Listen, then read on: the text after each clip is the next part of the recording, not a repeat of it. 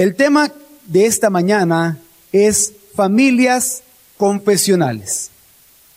Y quiero que por un momento puedan imaginar una sala de emergencias en un hospital. Pero una sala de emergencias después de un gran y grave accidente de tránsito. Imaginen el ruido que hay en esa sala. A lo lejos se escuchan las sirenas de las ambulancias, ruido y gritos. Por varios minutos no dejan de entrar pacientes. Varios son llevados en camillas por paramédicos, otros por sus familiares y otros llegan solos para ser asistidos. De un momento a otro la sala de urgencia se llenó y el personal médico no da abasto para atender a todos los casos. En ese momento se necesita de alguien con mucha experiencia y conocimiento médico para practicar algo llamado triaje. Una palabra que viene del francés que significa ordenar o clasificar. Es decir, tienen que hacer este triaje para poder determinar qué pacientes tendrán prioridad para ser llevados a cirugía y ser atendidos con máxima urgencia. A lo largo de la historia, la iglesia ha vivido épocas de emergencias, de urgencias, en las que ha sido expuestas a herejías y errores teológicos que atentan en mayor o en menor grado contra la vida espiritual de la iglesia y de sus miembros. Algunos de estos errores son esenciales porque atentan contra la esencia del carácter de Dios, del Evangelio y de la iglesia. Este tipo de errores deben ser refutados inmediatamente y ardientemente como la Biblia lo enseña. Otros son errores no esenciales, que no atentan contra la esencia de la iglesia, pero que sí desvían su mirada de Jesucristo. Y estos tienen que ser tratados para evitar que con el tiempo lleven a graves consecuencias. Para ambos casos, para defender nuestra fe tanto de errores esenciales como no esenciales, en la historia de la iglesia Dios nos ha dado una herramienta para que podamos hacer un triaje teológico, para que podamos defender nuestra fe. Estas herramientas son las confesiones de fe reformadas históricas, las cuales fueron producidas durante dos siglos a partir de la Reforma Protestante para no desviarse de la sana doctrina en aspectos y tareas de adoración, de testimonio, de enseñanza, de disciplina y de defensa de la fe. Hermanos, esto nos hace ver hoy la gran necesidad que tenemos de ser familias reformadas. Una familia reformada, recordemos que es, y siguiendo el ejemplo del árbol que hemos venido dando en las semanas anteriores, una familia reformada es aquella que tiene raíces cristianas es decir, raíces en el Evangelio de Jesucristo. Tiene un tronco apostólico, aquellas enseñanzas apostólicas que encontramos en la palabra de Dios y que se recogen históricamente en credos. Tiene ramas evangélicas, como aprendimos la semana pasada, a través de las cinco solas de la fe reformada. Y como aprenderemos hoy, sus hojas o follaje es confesional. Debido a esto, mi intención es persuadirlos hoy de lo siguiente.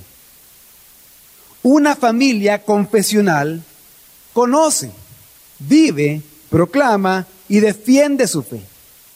Para aprender estas, estas, esto, para convencerlos de esto, vamos a aprender tres cosas, las cuales son las tres partes del sermón de esta mañana. En la primera parte vamos a responder qué son las confesiones y por qué las necesitamos. Luego daré un ejemplo bíblico y relevante de la fe que confiesa la iglesia. Y después veremos cómo la fe que confesamos se relaciona con nuestra vida de iglesia, con el testimonio que damos de la cultura que nos rodea y con la adoración a Dios. Empecemos por lo primero entonces. ¿Qué son las confesiones de fe y por qué las necesitamos? Todos los seres humanos tenemos una confesión de fe. Usted y yo tenemos una confesión de fe porque todos los seres humanos tenemos un sistema de creencias. Quiere decir que todos nos movemos en base a lo que nosotros creemos. Por eso, hermanos, es importante saber si lo que creemos es verdadero o es falso. Porque una fe verdadera, una verdadera doctrina nos llevará a una correcta adoración a Dios. Por otro lado, una mala doctrina produce una falsa adoración a Dios. Por eso es importante confrontar con lo que creemos, con lo que la Biblia enseña, y de esa forma confesemos todos juntos como, la, como iglesia nuestra fe. Pero ¿qué es confesar? Confesar significa afirmar la fe en conjunto. Por eso es que debemos de ser familias cristianas, apostólicas, evangélicas y confesionales. ¿A qué nos referimos por confesional? Por confesional nos referimos al sistema de creencias que confiesa algún credo histórico reformado de la iglesia y se adhiere a sus resúmenes doctrinales que han servido de estándares para la vida de los verdaderos creyentes de todas las épocas. Es decir, que por confesional nos referimos a la fe que los cristianos han afirmado en conjunto durante la historia. Como cristianos nos centramos en el Evangelio. Y como evangélicos afirmamos que la Biblia es la palabra escrita de Dios y por lo tanto es la única autoridad para los asuntos de fe y de vida de la iglesia. Pero como Pastor Javier ha enseñado en el curso que es la teología reformada de Siempre Reformanda, la Biblia es el juez y estándar para conjuntar nuestras creencias de tal manera que nuestras creencias o credo venga a ser el de Jesucristo. Hay que aclarar algo. Las confesiones reformadas históricas, ninguna sustituye la Biblia, sino que las confesiones de fe reformadas son como espejos teológicos de la doctrina fundamental de la Biblia que, como, como los espejos, existen solo para reflejar de manera resumida la verdad inmutable de Dios en la Escritura. Entonces, ¿qué son las confesiones de fe? Las confesiones de fe son resúmenes muy completos de las doctrinas bíblicas que dicen, en forma abreviada, lo que la iglesia de Cristo cree, con el propósito de afirmar nuestra fe, de evitar que caigamos en errores doctrinales y que podamos defender el Evangelio para proclamarlo y vivirlo con precisión. Ahora respondamos otra pregunta. ¿Por qué son importantes las confesiones de fe? Las confesiones de fe son importantes, hermanos, porque son necesarias. Y son necesarias por por lo menos tres razones. En primer lugar, las confesiones de fe son necesarias para definir nuestra fe. ¿Por qué decimos que son necesarias para definir nuestra fe? Porque en primer lugar son practicadas en la Biblia, como vamos a ver más adelante, pero además de ser practicadas en la Biblia de manera natural están fundamentadas en la Biblia misma. ¿Qué quiero decir con esto? Que de la Biblia misma brotan las confesiones que debemos hacer para afirmar que somos cristianos. Por ejemplo, y ustedes van a ver algunos pasajes en pantalla que no los vamos a leer por razón del tiempo, pero vamos a ver pasajes que contienen confesiones de fe que tenemos que afirmar para decir que somos cristianos. Y todas están en la Biblia. Por ejemplo, Mateo 10:32, Mateo 16:16, Romanos 19, Primera de los Corintios 15, 3 al 7, Efesios 4, 4 al 6, Primera a Timoteo 3, 16, Segunda a Timoteo 2, 11 al 13, entre otros. De esta forma, las confesiones nos ayudan a permanecer en la enseñanza bíblica apostólica que confirma el testimonio de Jesucristo, que guían y orientan la fe y la adoración de la iglesia. Pero en segundo lugar, las confesiones de fe son necesarias para dirigir nuestra vida como iglesia. ¿Por qué? Porque nos guían para que mantengamos una correcta adoración a Dios. Pero también nos guían para que tengamos una correcta relación entre nosotros. Nos ayudan a vivir en santidad porque preservan la pureza de la iglesia por medio de la disciplina eclesiástica. Pero también sirven para el funcionamiento de la iglesia y de la vida cristiana de aquello que hacemos como iglesia. Pero además ayudan a la instrucción y a la formación de todos los miembros de la iglesia, pero también ayudan para la evaluación de aquellos que son aspirantes a ser ministros de la iglesia. Y en tercer lugar, las confesiones de fe son necesarias para proclamar y defender la verdad. Como les dije anteriormente, en la historia de la iglesia han habido herejías y ataques de la fe cristiana. Por eso han surgido declaraciones y confesiones de fe. Entonces, las confesiones de fe históricas reformadas nos ayudan a tener un marco doctrinal para que primero identifiquemos el error doctrinal que está atacando la iglesia que una vez identificando ese error podamos defender la verdad de esas falsas enseñanzas y de esa manera ser más efectivos para cumplir la gran comisión. Todo esto quiere decir, hermanos, que la confesión de fe incluye fe, vida y acción. Por eso, una familia confesional conoce, vive, proclama y defiende su fe. Ahora veamos un ejemplo bíblico y relevante de la fe que confiesa la iglesia, el misterio de la piedad. Para eso les pido que me acompañen por favor a Primera Timoteo, capítulo 3, versículo 16. Primera Timoteo 3, 16. Vamos a esperar que todos lo tengan para poder leerlo. Primera Timoteo 3, 16. E indiscutiblemente grande es el misterio de la piedad él fue manifestado en la carne, vindicado en el Espíritu, contemplado por ángeles, proclamado entre las naciones, creído en el mundo, recibido arriba en gloria. Pablo había fundado una iglesia en la ciudad de Éfeso y en uno de sus viajes dejó allí a Timoteo para que pastoreara la iglesia, para que pastoreara el pueblo de Dios que estaba allí. Tiempo más tarde, Pablo escribe a Timoteo esta carta, la primera carta a Timoteo, y le escribe preocupado por la falsa enseñanza que había en Éfeso. Por lo tanto, le dice dos cosas. En primer lugar, le dice cómo debe afrontar ese problema y responder a los falsos maestros y a esas falsas enseñanzas. Pero por otro lado, le dice cómo debe comportarse en la iglesia. Y para ambas cosas, la iglesia local, tanto para defender la fe ante falsas enseñanzas, como para saber cómo comportarse en la iglesia, la iglesia local de Éfeso debía estar firme en la fe que confesaban.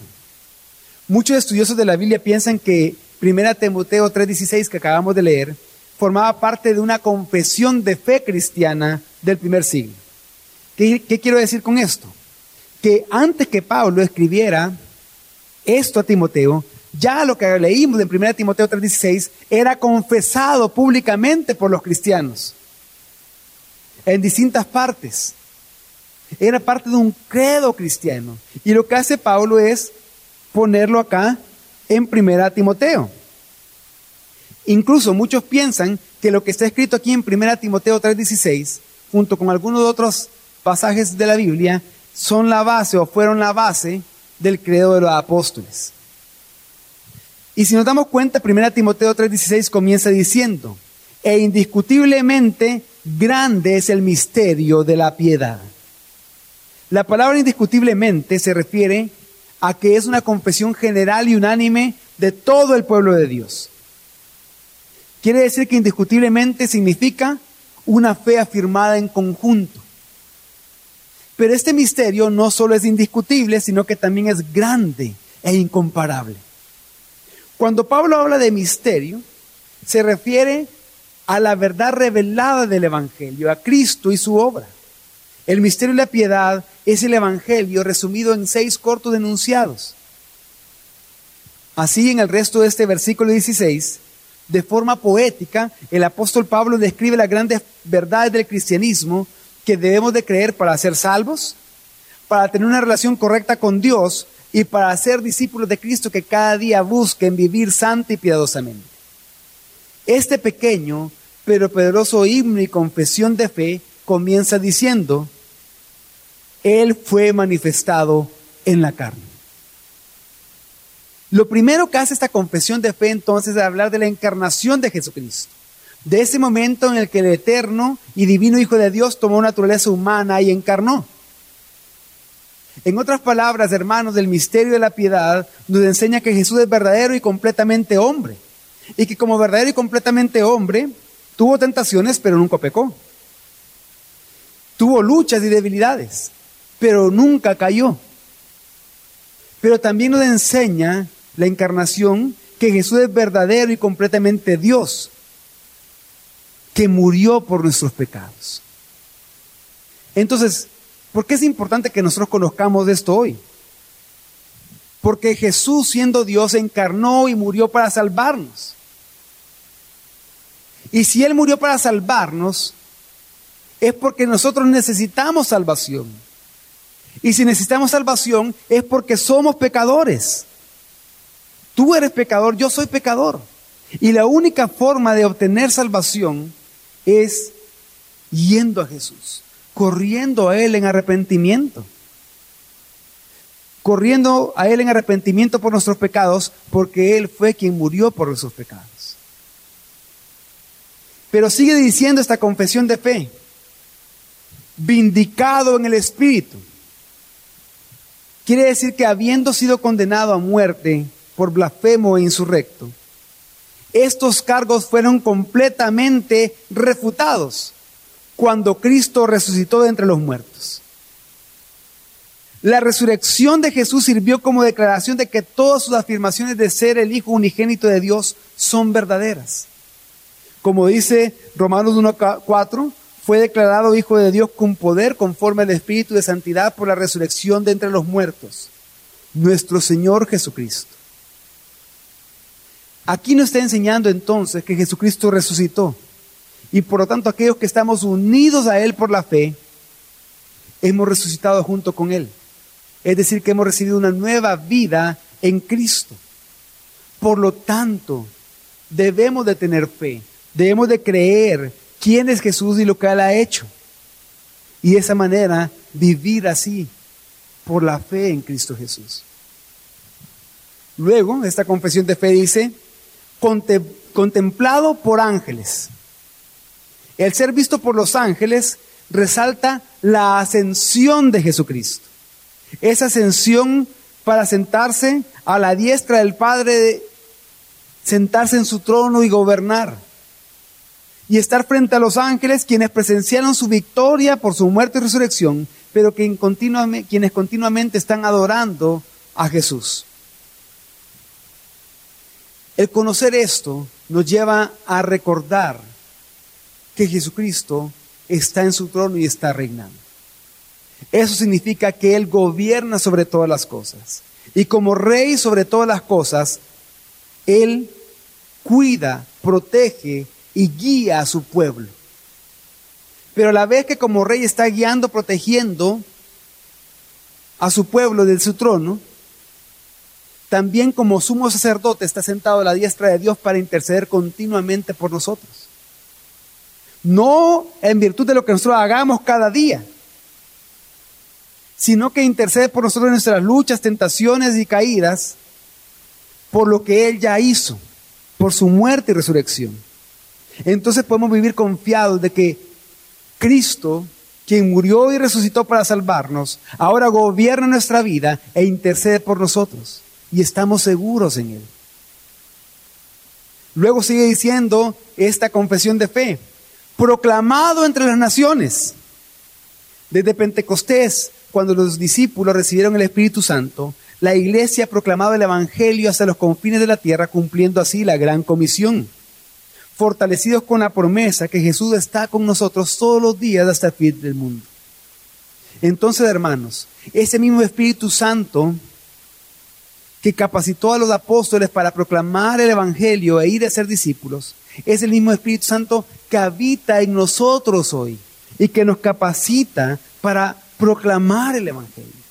Pero además del Espíritu Santo en nosotros, nos lleva y nos capacita a vivir una vida de piedad, de santificación y consagración a Cristo cada día. Luego sigue diciendo esta confesión de fe, creído en el mundo. Y es que el efecto de la proclamación del Evangelio es la conversión de personas de toda tribu, lengua y nación, quienes ahora son hijos de Dios. Y termina diciendo la confesión de fe, recibido arriba en gloria, hablando de la exaltación y reino presente de Cristo sobre su iglesia, pero también a través de su iglesia. Esta es una afirmación de que Jesús es glorificado cuando su iglesia difunde las buenas nuevas, difunde el Evangelio por todo el mundo.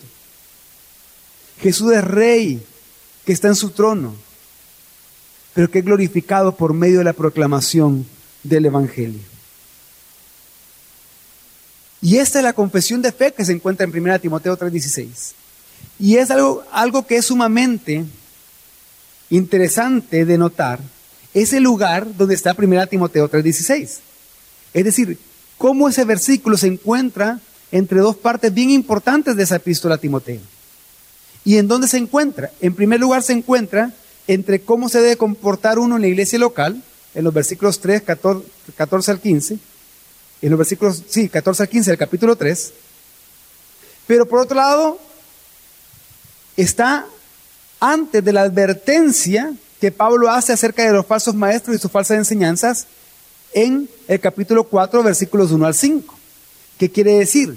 Que nuestra confesión de fe, que la fe que afirmamos en conjunto es útil tanto para comportarnos en la iglesia local y convivir con nuestros hermanos en la fe, como para relacionarnos con la cultura que nos rodea, refutando el error y las herejías que existen. Esto quiere decir que la confesión de fe incluye fe, vida y acción. Eso es importante porque la confesión que hacemos, la fe que confesamos, tiene que ver con nuestra vida de iglesia, con el testimonio que damos a la cultura que nos rodea y con nuestra adoración a Dios.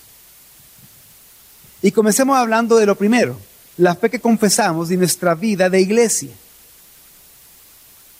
Uno de los propósitos por el cual Pablo escribió esta carta a Timoteo lo encontramos en 1 Timoteo 3, 14 y 15. Dice, te escribo estas cosas esperando ir a ti pronto, pero en caso que me tarde, te escribo para que sepas cómo debe conducirse uno en la casa de Dios que es la iglesia del Dios vivo, columna y sostén de la verdad. Aquí vemos que el Evangelio mismo, el indiscutible y grande misterio de la piedad es el fundamento para comportarnos en la iglesia. La iglesia no es un lugar, no es un edificio, es el pueblo de Dios, el cuerpo de Cristo. El misterio de la piedad nos enseña y capacita y nos impulsa a darle gloria a Dios como su iglesia. Y precisamente las confesiones de fe históricas reformadas hacen lo mismo. Algo que hacen estas confesiones de fe es que nos ayudan a entender la naturaleza de la iglesia. Como lo vemos acá, en el versículo 15, que dice que la iglesia es la casa de Dios. En el Nuevo Testamento, Dios no habita en un templo, sino que habita en su pueblo del nuevo pacto. La iglesia como pueblo de Dios es el templo donde Dios habita. Hermanos, Dios habita en medio de su pueblo. Esto entonces nos tiene que llevar a valorar aún más nuestra iglesia local. Pero también dice que es la iglesia del Dios viviente. Ya de por sí la palabra iglesia significa reunión o asamblea del pueblo de Dios. Entonces, el hecho de que sea la iglesia del Dios vivo resalta que el Dios vivo y activo está presente en medio de su pueblo cuando se reúnen. Está aquí presente en medio de nosotros fortaleciendo nuestra adoración y servicio a Él, equipándonos y transformándonos. Hermanos, cuando el pueblo de Dios se reúne, Dios está allí en medio de ellos. Dios está ahora mismo aquí en medio de nosotros. Lamentablemente, Muchos cristianos hoy están dejando la iglesia, están dejando de congregarse con la excusa que ellos desean tener una relación personal con Dios. Lo cual es irónico, contradictorio y lamentable, porque se están alejando del pueblo de Dios, de donde Dios ha dicho que deben de acercarse, donde Dios ha dicho que Él mora especialmente y se revela a sí mismo en la iglesia local. Uno no puede tener una relación con Dios aparte de su iglesia local. Porque Dios nos ha salvado para que formemos parte de su cuerpo. Por eso, la confesión que hacemos, la fe que afirmamos en conjunto, es necesaria y útil para comportarnos en la iglesia, en la casa de Dios. Nos enseña cómo debemos ver la iglesia y cómo debemos comportarnos en la iglesia. ¿Y cómo debemos de hacerlo? Bueno, en primer lugar, debemos de poner atención a nuestras relaciones con nuestros consiervos y hermanos en Cristo. La pregunta es, ¿cómo tú y cómo tu, y cómo tu familia se están relacionando con la iglesia local? ¿Cómo tú y cómo tu familia se están relacionando con los hermanos en la fe de esta iglesia local, con otras familias cristianas? Por ejemplo, Pablo en una carta muy parecida a esta, en la carta a Tito, en el capítulo 2 le dice a Tito que él con los hombres mayores tiene que relacionarse como padres, con honra y con respeto. Con las mujeres mayores como madres, también con respeto y, y con honra. Con los jóvenes, con los demás hombres como hermanos. Y con las demás mujeres, con las jóvenes como hermanas, con toda pureza y santidad. La pregunta es, ¿cómo te estás relacionando tú con tu iglesia local? ¿Lo estás haciendo con honra, con respeto, en servicio, en pureza? Por ejemplo, pregúntate si una vez que tú has venido a congregarte, tú haces más durante la semana para tener relación con tus hermanos en Cristo, discipulándote, teniendo comunión con ellos, orando por ellos, etcétera. ¿Haces más para convivir con ellos? ¿Cómo te estás relacionando con tus hermanos de la iglesia local? O estás viniendo y lo primero que haces con tus hermanos que te están sirviendo, por ejemplo, de hermanos que te están diciendo dónde tienes que ubicarte, lo primero que haces es ignorarlos y menospreciar sus indicaciones. Con eso no estás mostrando amor por tu iglesia local. O de repente este, quejándote por, porque, ay, otra vez el pastor que está ahí enfrente está diciéndole las medidas de bioseguridad. Pero lo hacemos porque hay hermanos que no, no lo siguen. Que dejan encendidos sus teléfonos de otras cosas y que no están mostrando amor por los demás. Esas son las pequeñas muestras de cosas que manifiestan cómo te estás relacionando con tu iglesia local, cómo ves a tus hermanos la falta de honra o la honra con la que te relaciones.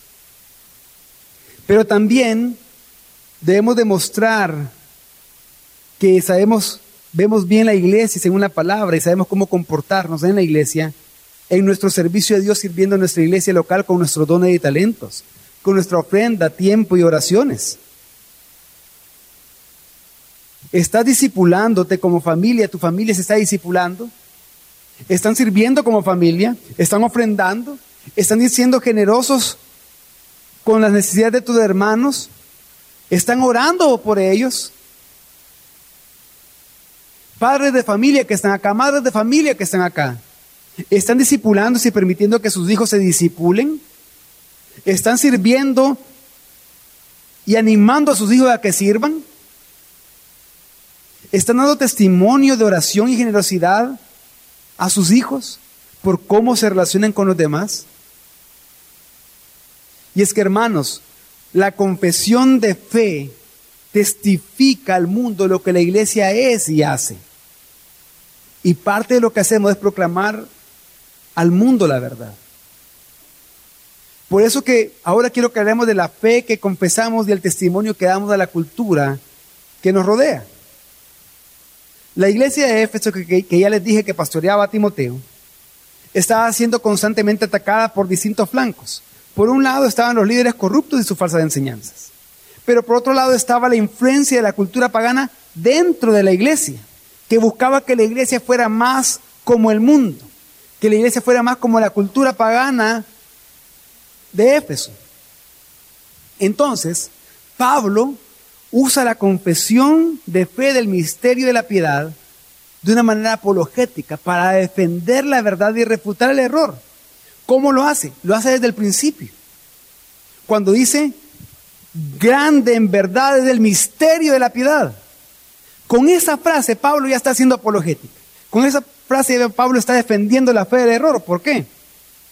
Porque está haciendo eco intencionalmente de una frase que se escuchaba con frecuencia en Éfeso, que de hecho la encontramos en, en, Hechos 19, 28, y esa frase es, grande la Artemisa de los Efesios. Entonces Pablo lo que está haciendo acá es, no, Artemisa de los Efesios no es grande. Grande es el misterio de la piedad. Grande Jesucristo, quien siendo Dios se hizo hombre para morir por nosotros y que resucitó, que ha sido visto por los ángeles, que está sentado en su trono, que es rey, que está intercediendo por su pueblo, que está siendo predicado entre las naciones, que está siendo creído en el mundo y que está siendo recibido en gloria arriba. Eso es grande, no Artemisa de los Efesios. De esta forma, Pablo está subvirtiendo indirectamente el culto de Artemisa, la diosa de Éfeso. Por eso es que también el Evangelio mismo, el indiscutible y grande misterio de la piedad, es el fundamento para ser columna y baluarte de la verdad, como dice el versículo 15 del capítulo 3 de 1 Timoteo. Ser columna y baluarte de la verdad tiene que ver con la función principal de la iglesia, hacer discípulos por medio de proclamar, aconsejar y enseñar el Evangelio. Esa es la función principal de la iglesia. Y hermanos, la confesión que hacemos, la fe que afirmamos en conjunto es necesaria y útil para proclamar y defender, y defender la verdad que nos ha sido dada. Somos columnas y baluartes de la verdad cuando somos conscientes que lo que nuestra sociedad necesita para cambiar es escuchar esa fe que confesamos, es escuchar la doctrina que creemos, es el Evangelio. Para cambiar nuestra sociedad no, no necesita la política, ni la economía. Estas cosas no pueden transformar el corazón humano. Nuestra sociedad necesita el Evangelio y eso debemos de proclamar. La pregunta es, ¿qué estás proclamando? ¿Qué está proclamando tu familia? Y es que hermanos, todos somos proclamadores de algo. Y por lo general proclamamos y hablamos de aquello que más nos apasiona. Entonces, ¿qué estás proclamando como familia? ¿Acaso están proclamándose acerca de sí mismos, de las cosas que hacen, de lo bueno que son como familia? ¿O están proclamando sus empresas, hablando de sus empresas, de su dinero, de sus negocios? ¿O estás proclamando de tus relaciones, de tus amistades, de los deportes, de hobbies que practicas? Y no tiene nada de malo que tú quieras hablar de tu trabajo o de los hobbies que practicas. Pero ¿qué pasa cuando de lo que más hablas, de lo que más proclamas y tratas de convencer a la gente es de esas cosas? Significa que eso es tu prioridad y que no estás consciente que tienes que proclamar la fe que confiesas. Si estás haciendo eso, arrepiéntete y confiesa la fe que la iglesia afirma delante del mundo. Pero también la iglesia, como columna y baluarte de la verdad, defiende la verdad. Hermanos, la iglesia es el vehículo de la verdad en el mundo. Eso quiere decir que Dios ha confiado su verdad a la iglesia. Por eso que la iglesia tiene que mantenerse firme en esa verdad, apoyándola y defendiendo, defendiéndola en contra de los errores y distorsiones. Dios siempre ha dado su revelación especial a su pueblo. Y luego a través de su pueblo al mundo. Debemos de entender que sin la iglesia la verdad en una sociedad se debilita y pierde fuerza. La pregunta es, ¿qué estás defendiendo? ¿Qué está defendiendo tu familia? Porque así como todos somos proclamadores de algo, todos somos defensores de algo y por lo general defendemos aquello por lo que vivimos. ¿Qué estás defendiendo como familia? ¿Acaso defiendes ideologías, partidos o personajes políticos? ¿O estás defendiendo posturas económicas? ¿Defiendes equipos deportivos? ¿O defiendes tu dinero? ¿Defiendes tu tiempo? ¿Tus gustos? ¿Tus placeres? ¿Qué estás defendiendo? Si son estas cosas las que estás defendiendo, arrepiéntete y defiende la fe que la iglesia confiesa. Y algo importante que tenemos que notar es que Pablo está diciendo esto sobre la iglesia local. Él está escribiendo a un pastor de una iglesia local, al pastor Timoteo de la iglesia de Éfeso. ¿Por qué es importante notar esto? Porque es vital que nos comprometamos con nuestra iglesia local gracia sobre gracia. y que nos aseguremos de que juntos estemos creciendo saludables, edificándonos en amor y en verdad. Para eso, hermanos, son necesarias las confesiones de fe reformadas históricas. ¿Por qué? Porque ellas nos instruyen para proclamar y defender la verdad acerca de Dios, su carácter, su naturaleza y su palabra, de los decretos de Él, de su providencia y de su creación. Nos hablan de la naturaleza del ser humano, de su caída y de su pecado, pero también nos hablan de Cristo, de quién es Él y de la salvación que ha hecho a nuestro favor. Nos hablan de la iglesia, de su naturaleza, identidad y funciones, pero también hablan de la esperanza que tenemos en la segunda venida de Cristo y en el juicio final. Ustedes pueden tomar cualquier confesión de fe reformada histórica y ver el índice de la misma y ver estos mismos temas ahí. Nos habla de todo eso. Por lo tanto, son útiles para que nosotros podamos saber cómo comportarnos en la iglesia y defender la verdad en la cultura que nos rodea. Entonces, hermanos, la confesión que hacemos, la fe que afirmamos en conjunto es necesaria y útil para relacionarnos con la cultura que nos rodea, corrigiendo el error y enseñando la verdad. Nuestra confesión es nuestra arma de ataque, pero también es nuestro escudo que nos permite oponernos, por un lado, a las falsas enseñanzas y falsos maestros que se infiltran en la iglesia. Falsas enseñanzas religiosas, culturales, sociales, económicas, políticas, etcétera que buscan que desviemos nuestra mirada de Cristo, pero también nuestra arma de ataque y de defensa en contra de la mundanidad de la iglesia. Esas confesiones de fe evitan que toleremos el pecado que la cultura ha normalizado y que lo traigamos dentro de la iglesia, como por ejemplo la forma de hablar, la forma de vestir, la forma en que nos relacionamos, lo que pensamos del dinero, la avaricia con la que vivimos, lo que se piensa de la sexualidad, el vivir con lujuria, o el uso que hacemos de herramientas, como las redes sociales, por ejemplo. Pero además de hablar de la fe que confesamos y la vida de iglesia y nuestro testimonio a la cultura que nos rodea, debemos de hablar de la fe que confesamos y nuestra adoración a Dios. La confesión que hacemos la fe que afirmamos en conjunto es necesaria y útil para guiarnos a celebrar, a adorar y servir a Dios como iglesia local. Cada uno usando sus dones y capacidades, pero todo afirmando la misma fe en el mismo Señor, por el mismo Espíritu, para la gloria del mismo Dios, el único Dios verdadero, el Dios triuno a quien adoramos. Y esto, esa vida de adoración se resume en una frase que los reformadores dijeron mucho. Es una frase en latín, la frase es coram deo. Esta frase significa ante la presencia de Dios. Por eso es que el nombre de la conferencia a la que lo invitamos del 5 y 6 de agosto se llama coram deo. Coram deo significa o implica vivir ante la presencia de Dios bajo su autoridad para la gloria de Él. Eso es una vida de adoración integral a Dios. Lamentablemente muchos cristianos hoy no viven Coram Deo, sino que están viviendo Coram Cosmos, ante la presencia del mundo. Viviendo para el mundo, quieren ser vistos por el mundo, quieren ser aplaudidos y reconocidos por el mundo. ¿Por qué creen que es tanto fervor por los likes que reciben sus publicaciones, por los faves que reciben los posts que hacen en Instagram, por el número de gente que está viendo sus TikTok? Porque quieren ser vistos por el mundo, quieren ser reconocidos por el mundo. Quieren vivir ante la presencia del mundo, bajo la autoridad del mundo y para la gloria del mundo.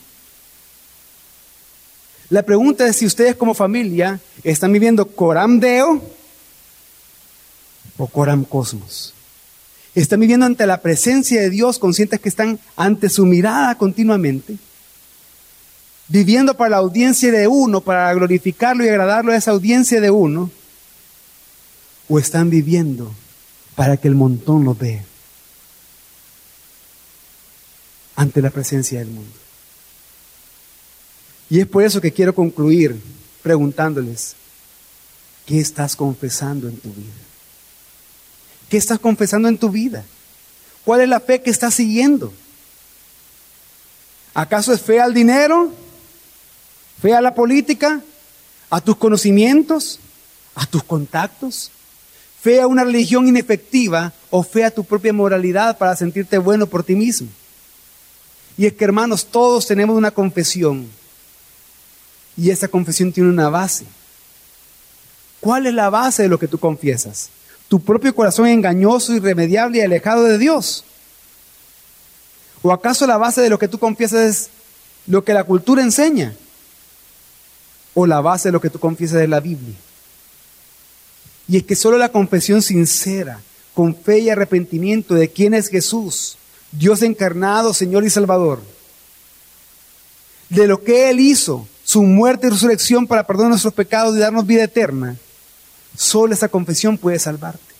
Si tú hoy has venido aquí sin ser miembro de la familia de Dios, sin ser miembro de la iglesia de Cristo, y al contrario has venido como ajeno a la familia de Dios, como enemigo de Dios, deja todas esas confesiones que estás haciendo en tu vida y confiesa a Jesús como Señor y Salvador. Cree en Él. Porque solo eso puede salvarte. Pero para aquellos que somos miembros de la familia de Dios, tienes que reconocer que solo confesar la fe que la iglesia a través de la historia ha afirmado puede hacer que vivas en adoración a Él. ¿Qué estás confesando en tu matrimonio? ¿Qué estás creyendo acerca de qué es el matrimonio y cuál es su propósito? ¿En qué se basa la confesión que haces del matrimonio? ¿En lo que el mundo dice o en lo que la Biblia dice y la iglesia de Cristo confiesa? ¿Acaso tu confesión del matrimonio se basa en lo que la cultura enseña? Que el matrimonio es un simple contrato y que puedes deshacerlo cuando quieras, que no es nada relevante, que es pasado de moda, que ya no es necesario, que tú puedes separarte cuando quieras de tu esposa o de tu esposo.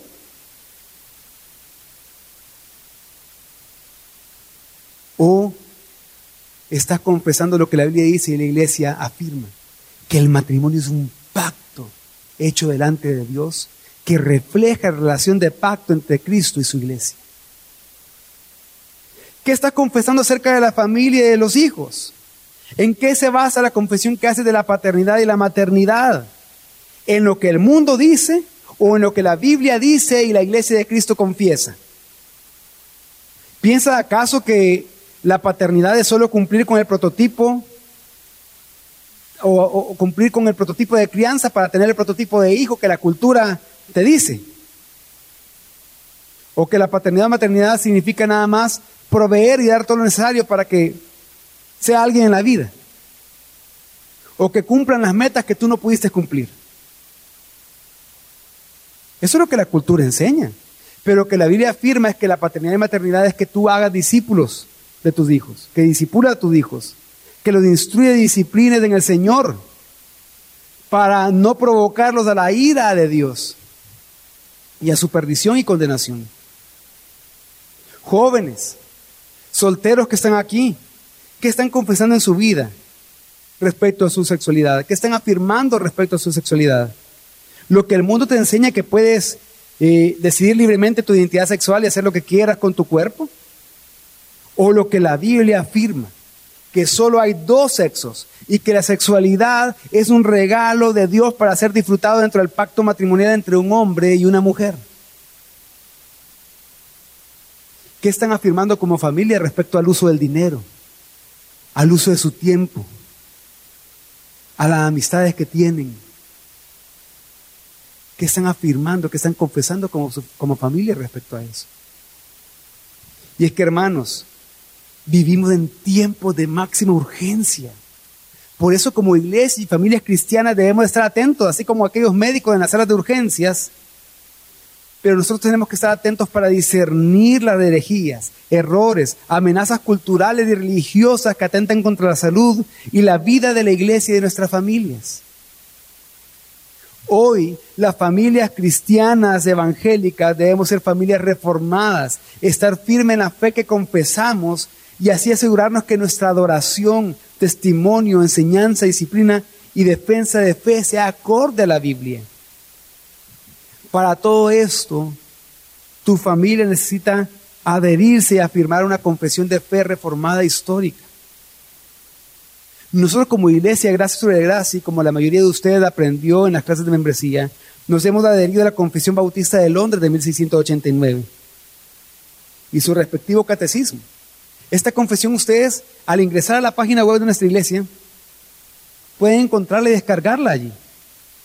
Pero además de eso, para su instrucción le hemos dado un documento hermoso, histórico, muy edificante, que son las tres formas de unidad y los credos. Ahí ustedes van a aprender más acerca de los credos, de una confesión de fe, de un catecismo, pero también de los cánones de Dort, que son aquellos que, por medio de los cuales, esa reunión de iglesias, por medio de las cuales hemos eh, obtenido hoy la doctrina de la gracia que nosotros creemos. Recuerden, hermanos, que una familia reformada es aquella que tiene raíces cristianas, tronco apostólico, ramas evangélicas y sus hojas o follaje confesional. Debemos ser familias confesionales, recordando siempre que una familia confesional conoce, vive, proclama y defiende su fe. Vamos a orar.